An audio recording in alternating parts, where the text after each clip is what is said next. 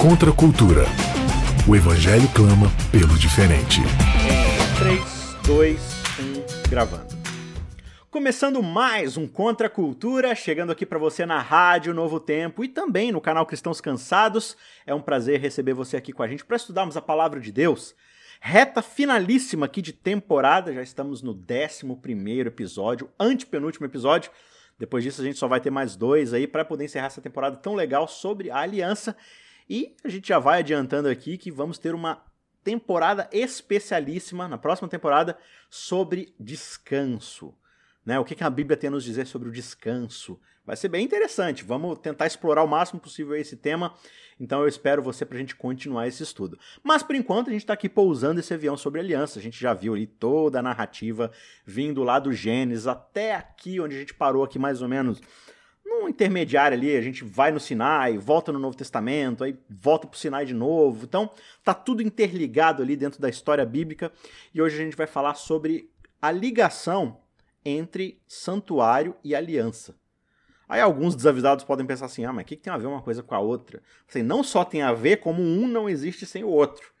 Porque são coisas que se uma explica a outra, uma está interligada, entrelaçada com a outra, se você tenta arrancar, você vai rasgar o negócio. Então, elas precisam coexistir porque elas são parte da, do mesmo sistema, da mesma ideia, da mesma história, do plano de Deus para salvação e restauração da humanidade caída.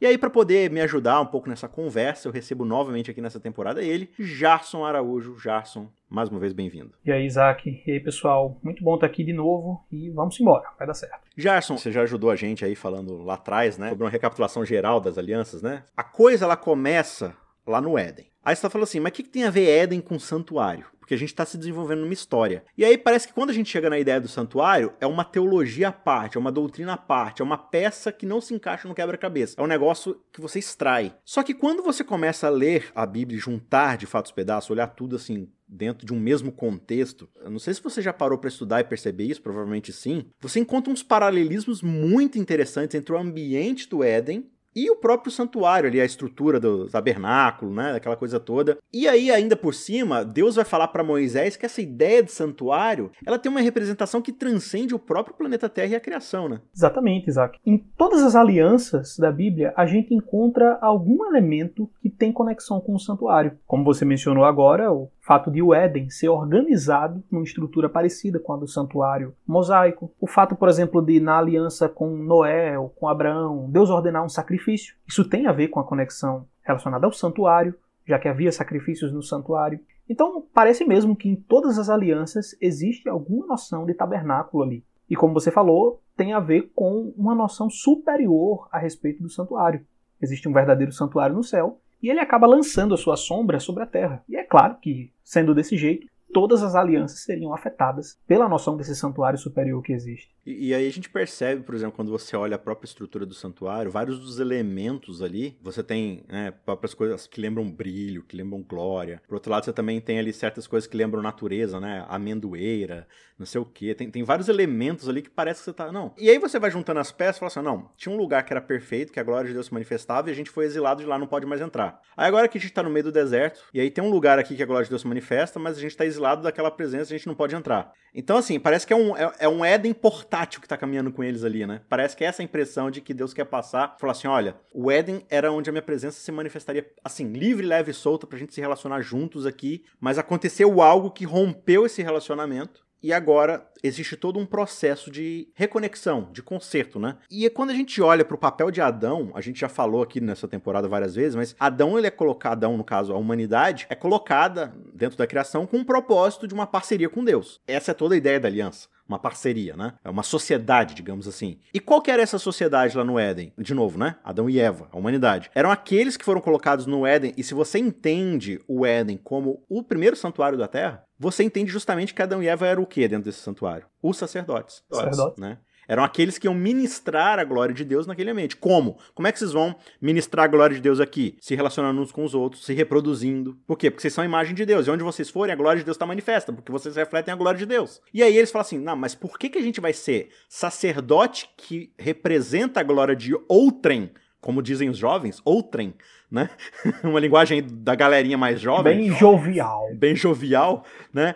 Para que, que eu vou representar a glória do outro se eu posso, eu mesmo, ser a manifestação da minha própria glória? Aí o, o ser humano, Adão e Eva, ao comer do fruto, eles falam assim: ó, eu não vou ser mais o representante.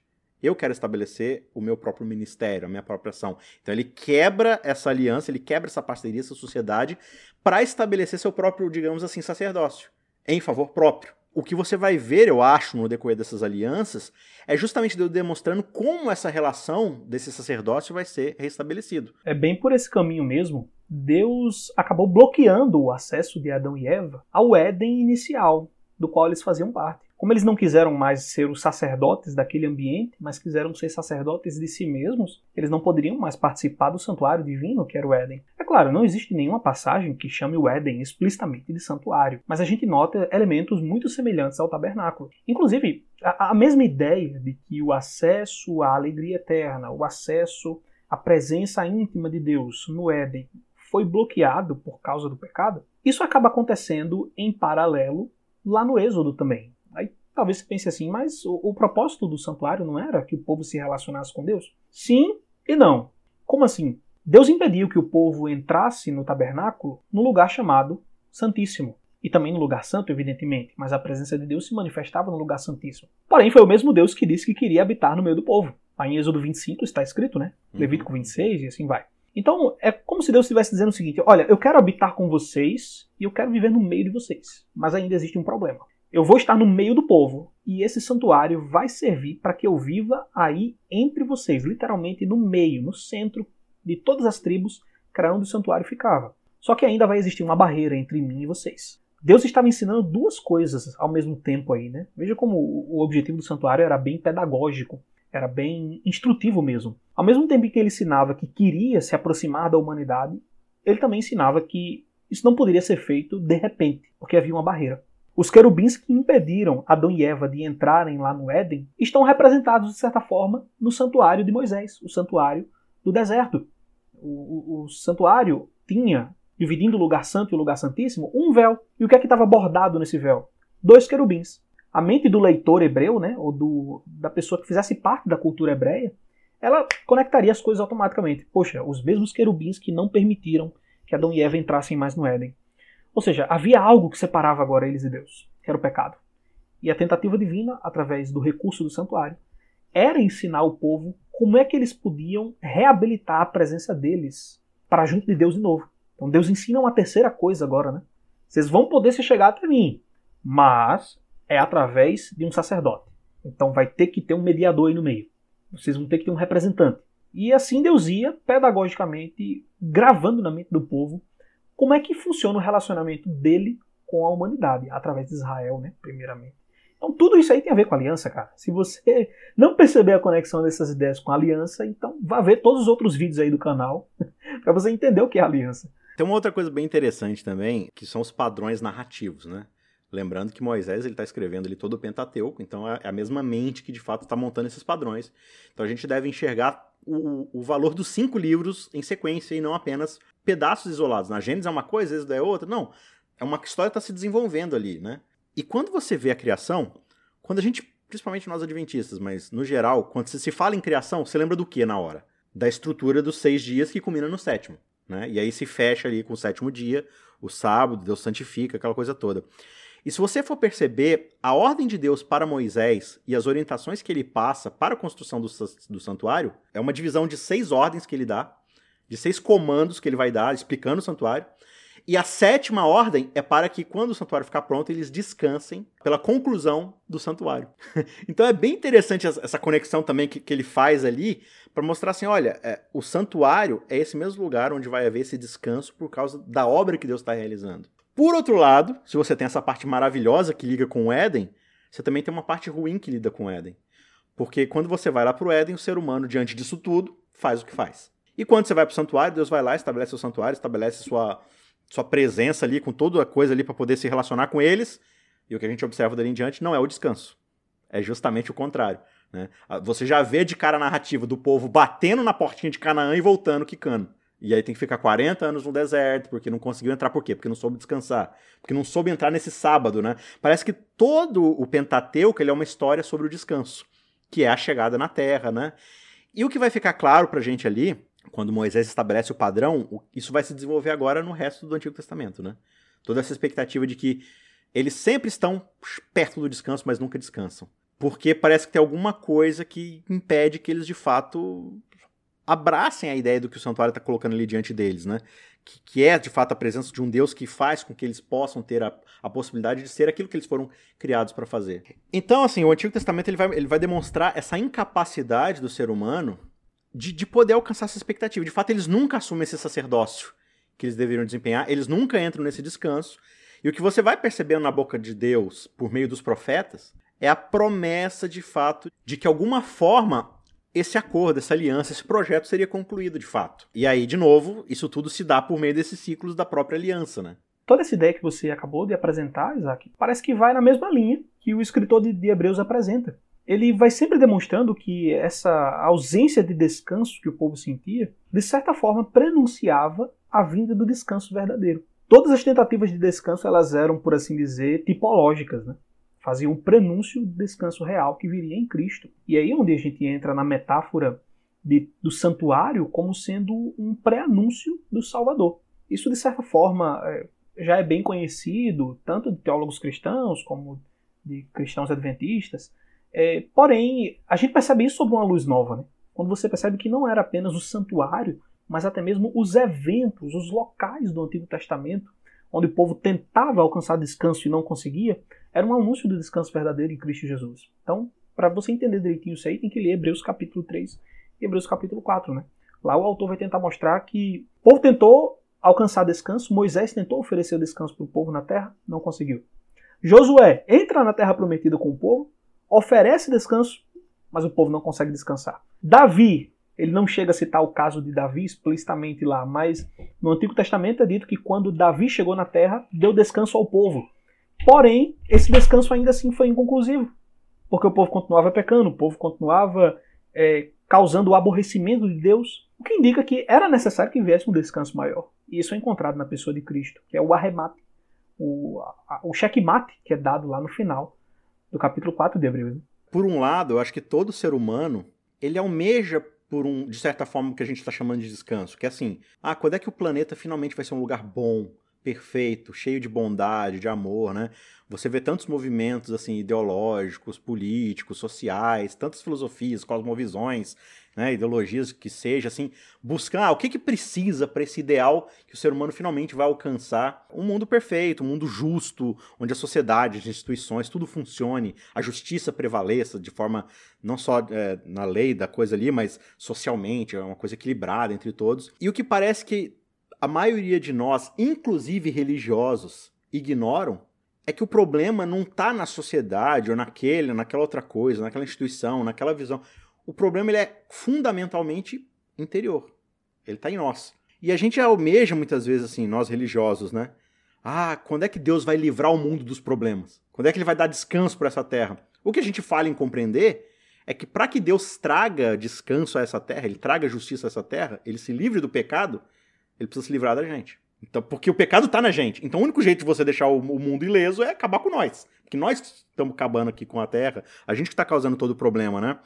E ao mesmo tempo, o que você observa nesse plano da aliança, nessa sociedade que vai se desenvolvendo no decorrer da Bíblia, por isso que ela está tão intimamente associada à ideia do santuário, é que Deus ele está criando uma forma e quando a gente fala criando aqui é para a gente poder entender essa linguagem, né? É, mas o Novo Testamento vai dizer que esse plano já estava feito muito antes da Terra ser criada, né?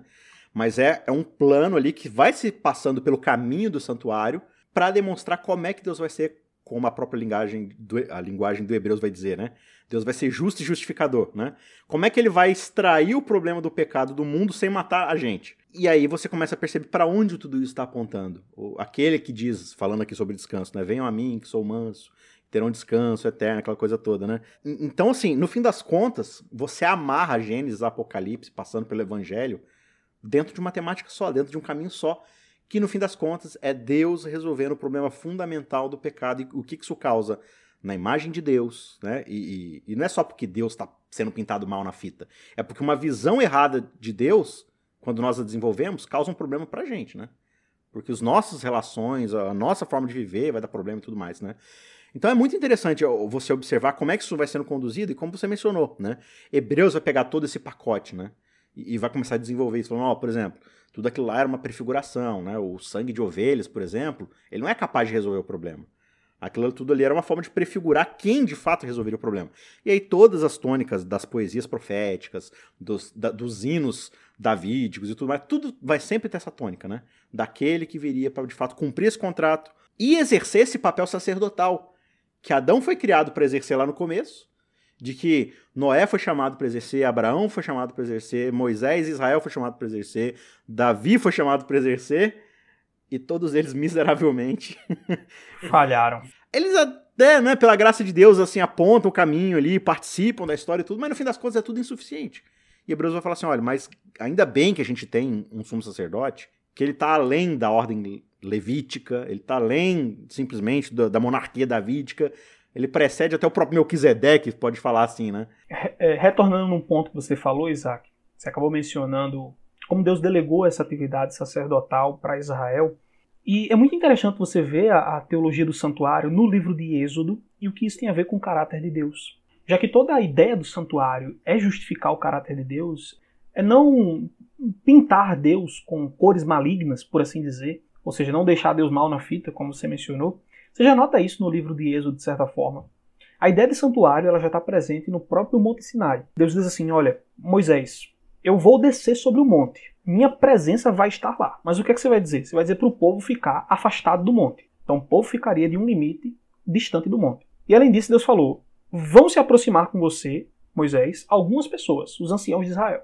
Mas eles também só vão chegar até um certo limite do monte. Depois desse limite, Moisés, só passa você. E você vai se encontrar comigo, vai ver a minha glória pessoalmente aqui no topo do monte. Ora, isso é claramente a estrutura do santuário, gente. Os israelitas ficam do lado de fora do santuário. Alguns sacerdotes conseguem entrar no lugar santo por permissão divina. E apenas o sumo sacerdote tem acesso ao lugar santíssimo, a Shekinah, onde Deus está. E o objetivo de Deus era a habitação no meio do povo. Só que o que, é que acontece? Você vai notar nos capítulos seguintes de Êxodo que começa a ter uma certa tensão ali. O povo comete o pecado, lembra do pecado, né? Bezerro de ouro. Moisés volta lá, o povo já está lá cometendo idolatria. O mesmo povo que tinha dito que ia ser tão fiel, né? Aí Deus fala: Moisés, olha, não vai dar, cara. Vocês vão ter que andar sozinhos e o meu anjo vai adiante de vocês porque eu não vou poder acompanhar vocês. Não vai dar certo. E aí Moisés clama a Deus, né? Ele intercede pelo povo e diz: Senhor, eu peço a ti que o Senhor não se afaste de nós, mas continue conosco caminhando na jornada. E aí onde Deus faz a promessa, tudo bem, eu vou continuar caminhando com vocês na jornada, mas eu vou caminhar com vocês no santuário. Então, para vocês me terem no meio de vocês, vocês vão ter que ter o santuário. E é ali onde ele concede aquela revelação né, da glória dele para Moisés, onde Moisés é, ouve a proclamação do nome do Senhor, né? onde Deus diz: Senhor, Senhor, Deus compassivo, justo, longânimo, cheio de misericórdia, tardio em se irar, e por aí vai. Está lá em Êxodo 34. Ou seja, tudo isso aí está orbitando uma coisa específica: a questão sobre quem Deus é, sobre qual o caráter dele.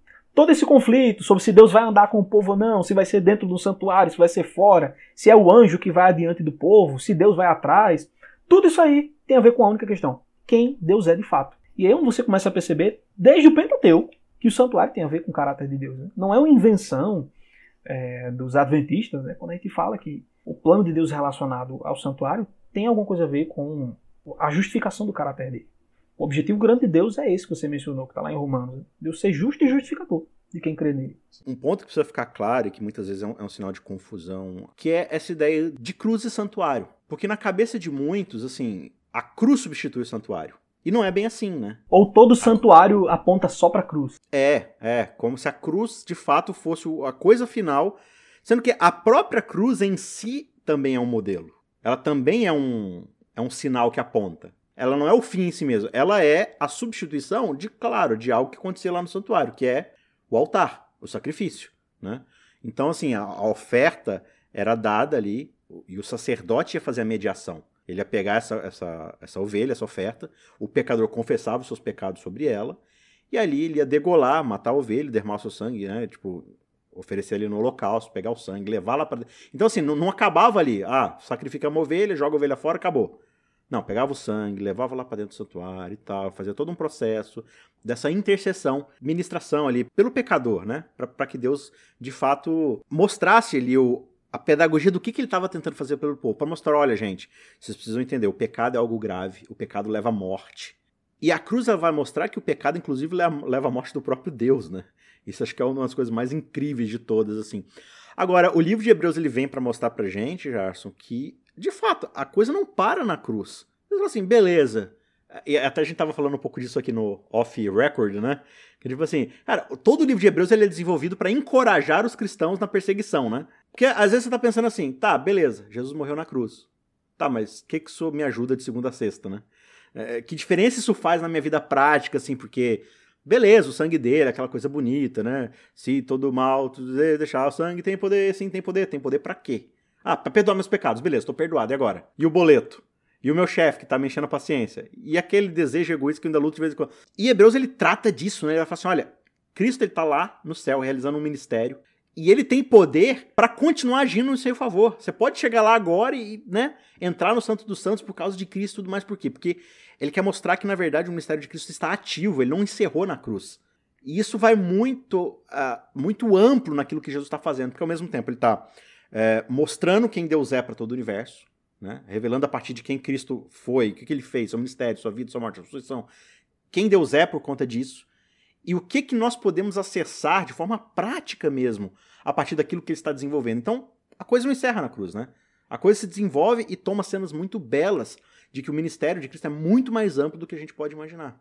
Assim como no cerimonial típico, como você mencionou, né? As coisas não terminavam no sacrifício. É assim também no plano da salvação. Se nós entendemos que existe o que a gente chama de tipologia, cada parte precisa ter o seu correspondente, pelo menos em linhas gerais. Tudo bem, não vai ter cada coisa específica, né? O, onde o sacerdote colocava o sangue exatamente, Jesus precisa fazer a mesma coisa.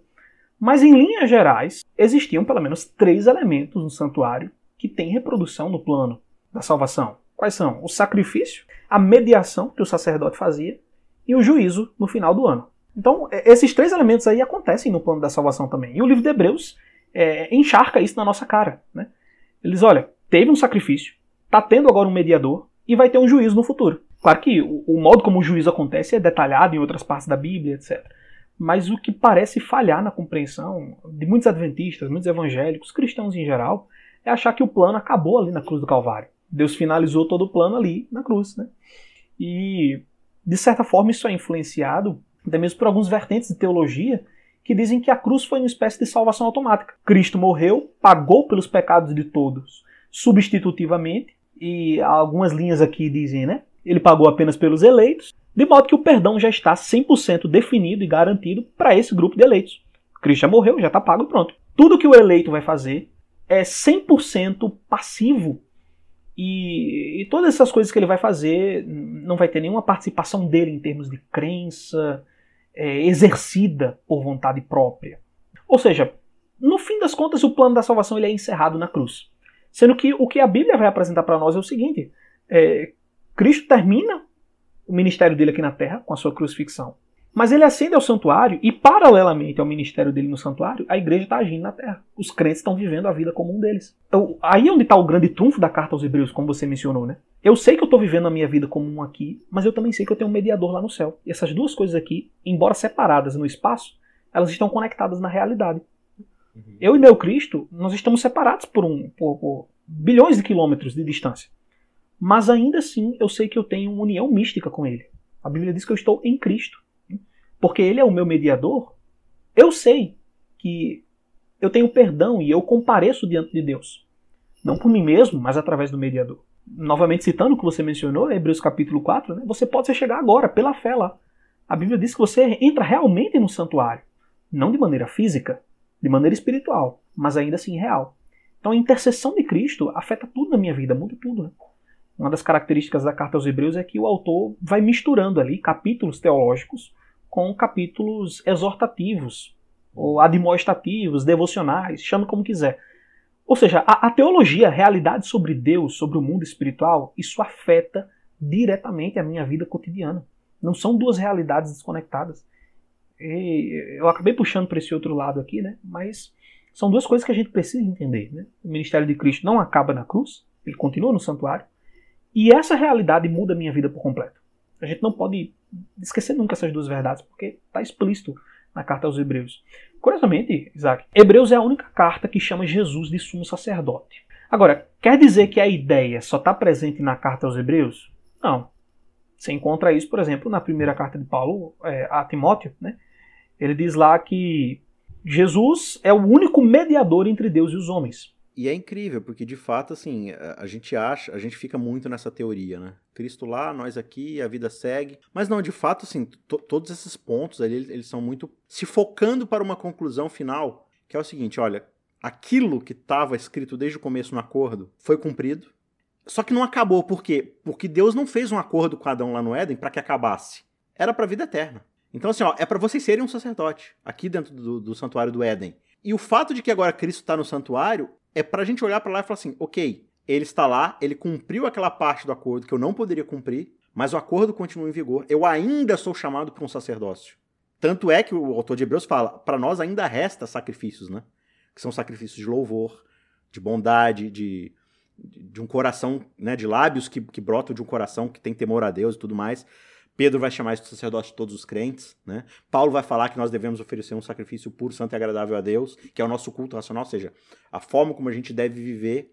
Tudo isso olhando para quem? Para o sacerdote, autor e consumador da nossa fé, aquele que de fato está desempenhando para a gente o que a gente não pode fazer, para que a gente faça aquilo que a gente foi criado para ser. Né? Então existe essa harmonia entre essa relação, que no fim das contas é essa aliança que vai continuar mesmo tendo novos céus e nova terra. Ainda continuaremos a ser lá aquilo que fomos criados para ser no Éden, uma nação de sacerdotes. Né? Você mencionou o texto da carta aos Hebreus aí, né, sobre sacrifício de louvor. Essa ideia de sacerdócio universal de todos os crentes, gente, parece que na cabeça de alguns irmãos às vezes entra em contradição, né? Quer dizer assim, ah, a Bíblia diz que nós só temos um sacerdote dentro de Deus. Aí em outra passagem diz que nós somos sacerdotes. E aí como é que fica? Eu preciso de um sacerdote ou eu sou um sacerdote? As duas realidades existem, gente. A carta aos Hebreus ela fala: por meio de Jesus ofereçamos sacrifícios de louvor. Ou seja, tu foi constituído um sacerdote aqui na terra, mas você ainda precisa de um sacerdote lá no céu. Porque diferente de você, esse outro sacerdote é perfeito, é santo, é puro. Ele tem sucesso em tudo aquilo que você falhou. Então, existe o seu sumo sacerdote, mas você também é sacerdote. Porém, os seus sacrifícios são oferecidos através do primeiro, do maior sacerdote de todos. E, e aí é onde entra uma das grandes belezas do pensamento bíblico, né? Você perguntou aí como é que isso nos ajudaria na vida diária, né? E às vezes eu fico pensando, uma reflexão mais devocional aqui, mas é importante também. Às vezes a gente fica muito interessado em ver o que a Bíblia diz sobre os nossos problemas, quando parece que Deus está querendo conduzir a gente para os problemas dele, entre aspas. Deus não quer que você pegue a Bíblia e simplesmente aplique à sua vida. Ele quer que você pegue a sua vida, seus pensamentos, seus planos e transporte essas coisas para os elementos bíblicos. Você pega, por exemplo, ali Romanos 8, cara, aquilo ali está infestado dos pensamentos de Deus. A luta da carne contra o espírito, ou do espírito contra a carne. A questão de como nós seremos glorificados juntos com Cristo. A questão de como o sofrimento nos prepara para a glória vindoura. De como a criação vai ser restaurada. De como é, nada pode nos separar do amor de Cristo. Em outras palavras, o que é que os meus problemas diários são diante dessas coisas? Então, Deus ele te leva para uma espécie de, de, pode dizer assim, abstração desses problemas da realidade. Todos eles ficam submissos às questões mais importantes da vida, que tem a ver com a vida eterna, tem a ver com a restauração de todas as coisas e assim por diante. Então, às vezes a gente precisa meio que encontrar deleite nisso e calar a nossa voz por querer tantas respostas de Deus com relação aos teus problemas diários. Você está lá preocupado com o boleto, Tá preocupado que não tem mais fralda para o menino, tá preocupado com isso, com aquilo, com a nota da faculdade, com o trabalho. Quantas vezes Deus está te dizendo, olha, deixa isso um pouquinho de lado, começa a pensar aí, quando eu vou restaurar todas as coisas, tira a tua mente dessas coisas aí e começa a imaginar um pouco sobre como o Espírito Santo habita dentro de você, como você é um co-herdeiro de Cristo. E isso aí é o, é o que o, a Bíblia está tentando dizer, isso é o supra-sumo, está acima de qualquer coisa que você venha a passar. E é por isso que Deus te deu um sacerdote, o sacerdote para interceder por você e para colocar essas coisas na tua mente. O, a carta aos Hebreus ela fala sobre nós descansarmos das nossas obras, sobre nós termos a consciência purificada das nossas obras mortas. Né? Isso tudo tem a ver com pecados e etc., mas também tem a ver com as coisas que nos prendem a essa vida. Então, o convite das Escrituras é a deixarmos o, o, nosso mundo um pouco de lado e pensarmos um pouco no mundo de Deus, no que se passa na mente dele, que tem a ver com a nossa realidade. Né?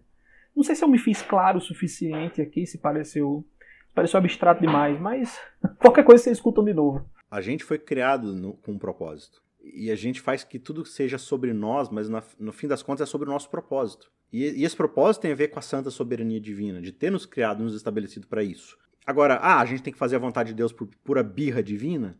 Não, porque ele já estabeleceu aquilo que é o melhor de como o mundo funciona. E justamente todo o erro dessa história que a gente sempre começa aqui em cada ciclo de temporada, e várias vezes a gente reprisou aqui nessa temporada. O erro começa quando Adão e Eva resolvem falar assim: não vai ser sobre o propósito divino, vai ser sobre o nosso. Vamos ver então o que, que vai acontecer? Olha o que está acontecendo. É a história de toda a Bíblia, é isso, basicamente, que custou a vida do próprio Deus. Então agora a gente olha para o céu, a gente vê o ideal do Adão que deu certo, né? do verdadeiro sacerdote que. Né? Você olha para isso e agora você tem o direcionamento correto para você continuar. Como Hebreus frisa várias vezes, né? não cai nesse desânimo. Aquele mesmo desânimo que Israel diante de Canaã olha e fala assim: não não vou entrar porque eu não tenho capacidade, porque as minhas obras não são suficientes. Então eu vou ficar aqui no deserto mesmo. Seria melhor a gente morrer aqui no deserto. E muitas vezes a gente fica nessa, né? Não, mas será que eu vou ser salvo? Porque eu não sei se eu tenho santidade suficiente para isso. Olhemos com confiança para o autor e consumador da nossa fé. Aquele que, né, venceu todas as coisas, que se ofereceu como sacrifício. Agora a gente pode entrar diante da presença de Deus sem esse medo de ser de fato destruído porque a gente não alcançou um ideal estabelecido. Não, Cristo cumpriu perfeitamente tudo isso.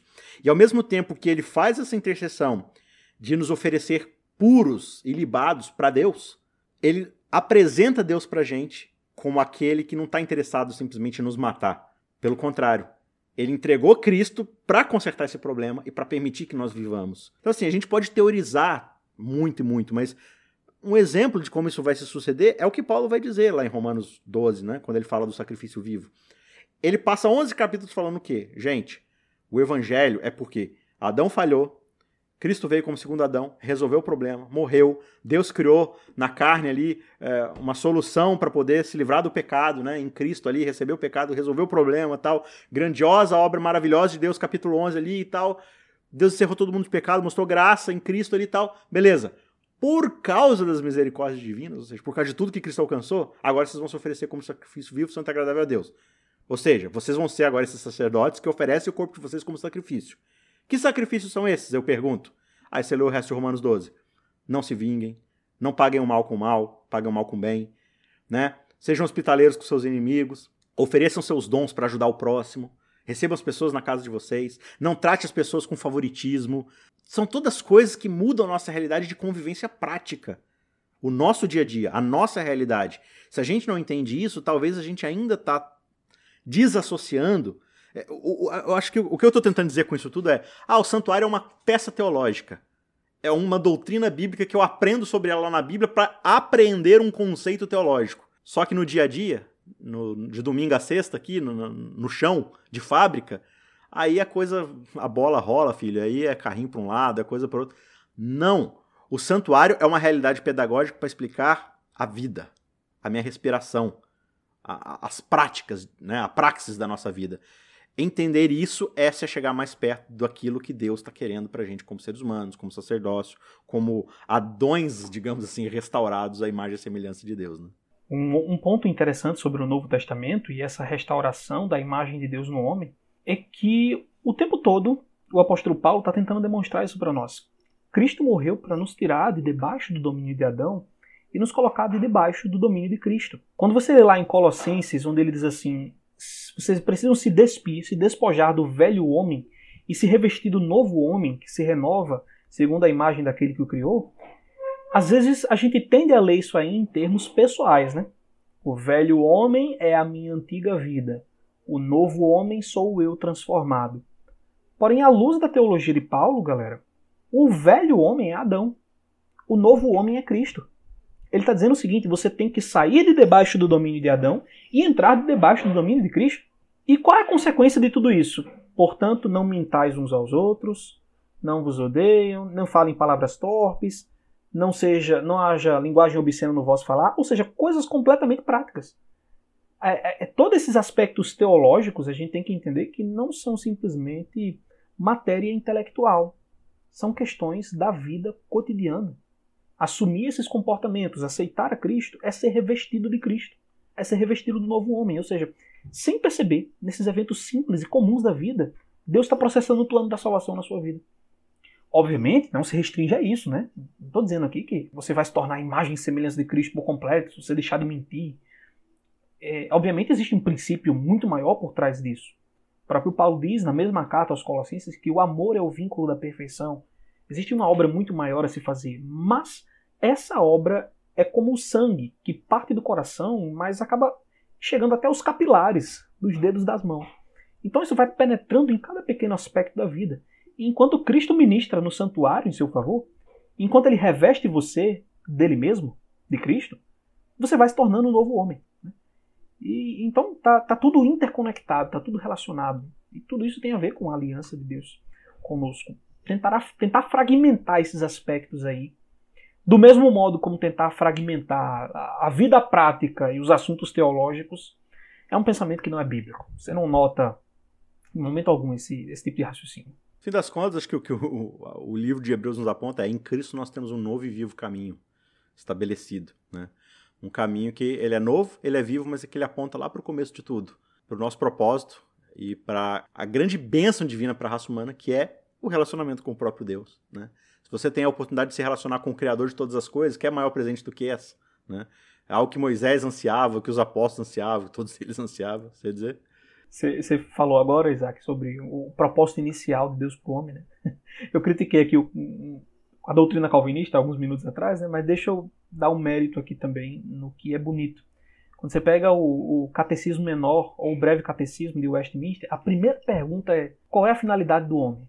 Qual o propósito do homem? E a resposta é muito bonita. O propósito do homem é glorificar a Deus e desfrutar dele eternamente. Ou seja, ao mesmo tempo em que o homem glorifica a Deus, porque ele foi criado para isso, Deus não precisava nos criar, mas ele nos coloca aqui como formas de trazer glória a ele mesmo. Ao mesmo tempo, Deus nos concede a bênção infinita que ele não concedeu às pessoas que ele não criou, que é de desfrutar dele eternamente. Você já parou para pensar nisso? Existem infinitas pessoas que Deus poderia ter criado, mas ele não criou. Ele escolheu criar cada pessoa que passou pela história desse mundo. Ou seja, a essas pessoas ele deu o privilégio de glorificá-lo e ainda assim, e ainda também, desfrutar dele.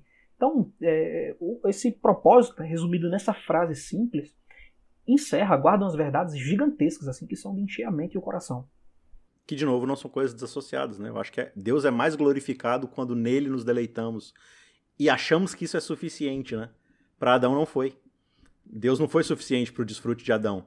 E, e aí, o que, que Adão fez para não glorificar a Deus? Falou, não, vou viver para mim mesmo, né? E a gente lida com essa tentação. Ah, ah, Adão e Eva pecaram e aí por causa disso a gente é culpado. Então, eu, não fui eu que comi o fruto, mas a gente come o fruto todo santo dia quando a gente escolhe se glorificar em nós mesmos e não no deleite de achar que Deus é suficiente para nós, né?